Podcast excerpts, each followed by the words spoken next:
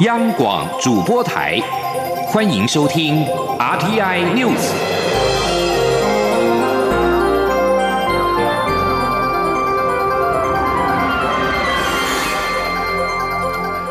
各位好，欢迎收听这节央广主播台提供给您的 RTI News，我是陈子华。高雄市议员黄杰的罢免案在今天进行投票，最后未能过关。黄姐在晚上六点出面感谢选区凤山乡亲的支持，以及蔡英文总统和多位立委议员的力挺，并且承诺未来会更加努力，不让凤山乡亲失望。他并且表示，凤山人以行动制止了仇恨，他希望报复性罢免不要再蔓延。记者欧阳梦平的报道。高雄市议员黄杰罢免案结果六号出炉，不同意票数为六万五千三百九十一票，占百分之五十四点二；同意罢免票数五万五千两百六十一票，占百分之四十五点八。罢免案不通过。黄杰晚间六点在民进党立委许志杰、赵天麟、无党籍立委林长佐以及多名议员陪同下召开记者会，情绪相当激动，一度落泪，感谢凤山乡亲，让他未来两年能够继续服务。黄杰对于这一个多月来，在全国忙着防疫，又将迎接过年的情况下，造成凤山的纷扰致歉，并承诺未来会更加努力，不让凤山的乡亲失望。黄杰也特地感谢蔡英文总。总统、高雄市长陈其迈的支持，以及民进党立委许志杰、赵天麟及无党籍立委林长佐等人的全力支援。黄杰并指出，凤山人用行动止住了仇恨与报复性罢免，不让仇恨的氛围蔓延。他也特地为同样面临罢免的民进党籍高雄冈山区议员高敏玲加油。他说：“虽然凤山守住了，但是有一些地方是。”很艰困的，所以在这边也要特别跟现场的高敏玲议员加油，希望大家接下来一定在敏玲议员的选区，大家也要用行动来给他支持，我们不会让这个仇恨继续的蔓延下去。凤山守住了，高山也要守住。至于罢捷发起人王明正，则在结果确定后向支持者致歉，表示自己的努力不够。但王明正也表示，蔡英文总统以总统之尊带领民进党全党立委及议员，不知撒下多少资源对抗他们这些小虾米。他们虽然在票数上输了，但精神上没有输。他会将这次罢免的经验传承到各地，继续反来猪罢来伟。中央广播电台记者欧阳梦平采访报道。而高雄市议员黄杰的罢免投票结果在今天傍晚揭晓，罢免案没有通过。对此，民进党发言人严若芳表示，反对罢免的票数竟然远胜于支持罢免方达到的大约一万票，显示台湾人民对于国民党发动这种不具正当性的报复式的罢免极为反感。也证明国民党的政治操作反而激发出选民用投票反制，而国民党在傍晚表示尊重高雄凤山选民的选择，虽然未能淘汰不顾人民食安支持来猪进口的民意代表，但是小市民已经充分表达了不满的意志。中央流行疫情指挥中心在今天公布了国内新增一例境外移入武汉肺炎 COVID-19 的确定病例，也就是案九二五，是从美国入境。而外传卫福部立桃园医院群聚感染事件当中，有医护人员收到了验血通知。而中央流行疫情指挥中心也证实，这是原先就已经规划好的布桃专案的第二阶段的血清裁剪，将裁剪一千七百五十九人，结果预计会在农历春节假期尾声出炉，并且对外说明。记者谢佳欣的报道。中央流行疫情指挥中心六号举行记者会，说明国内最新的武汉肺炎 （COVID-19） 疫情进展。指挥中心指出，布桃专案在环境裁剪上，包括医疗大楼、综合大楼等裁剪都已完成，检体全为阴性。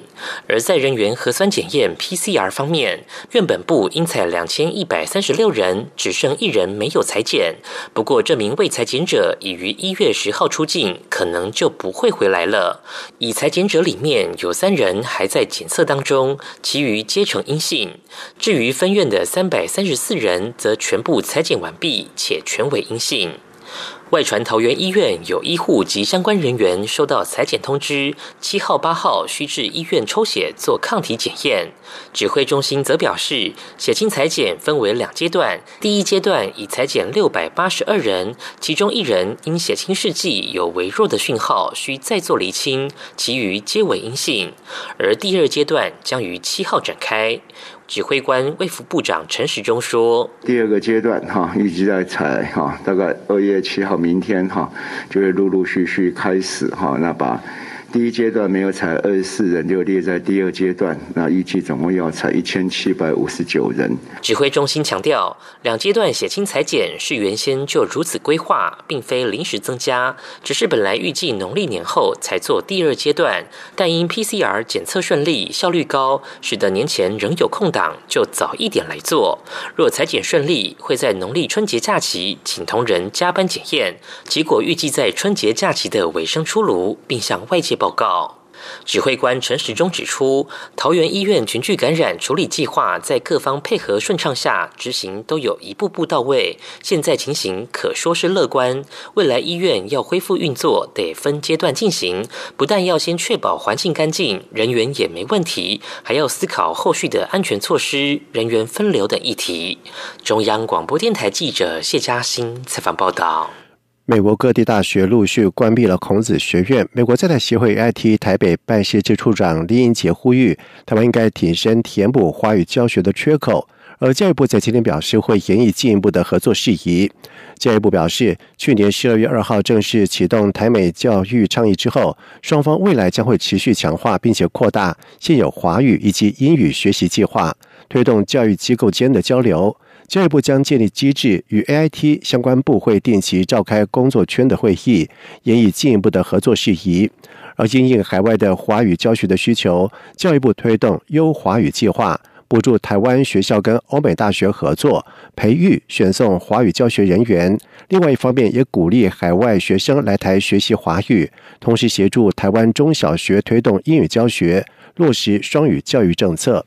教育部表示，为了争取更优的条件，在未来倾向以校对校交换华语、英语教师的模式，再由教育部提供资源补助。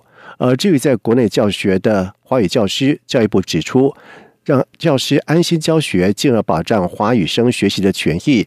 而相关办理情形将列入奖补助款参加依据。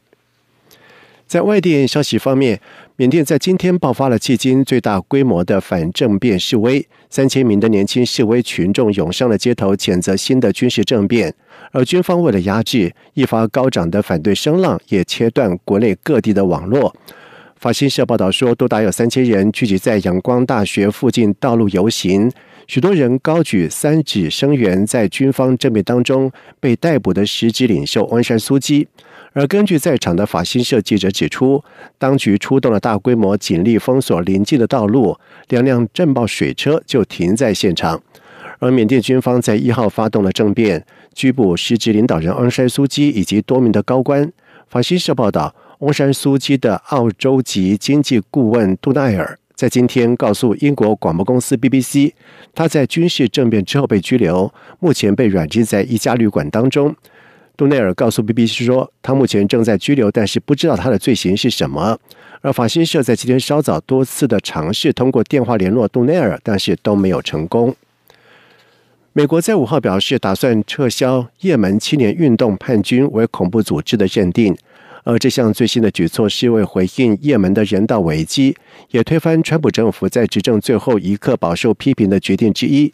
而一名美国国务院的官员已经证实了这一项逆转。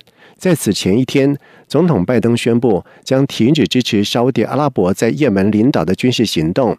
也门连年的战事普遍被视为是沙地阿拉伯跟伊朗之间的代理战争。联合国将也门战争描述为世界上最严重的人道危机。也门国内有百分之八十的人需要援助。美国前国务卿蓬佩奥在上个月十九号将青年运动列为恐怖组织。而川普政府先前对救援组织、联合国、红十字会以及农产品、药品和医疗设备免除相关出口的限制。不过，联合国官员跟救援组织表示，这些免除并不足够，要求撤销对青年运动的恐怖组织的认定。以上这节整点新闻由陈子华编辑播报。这里是中央广播电台台湾之音。里是中央广播电台台湾之音。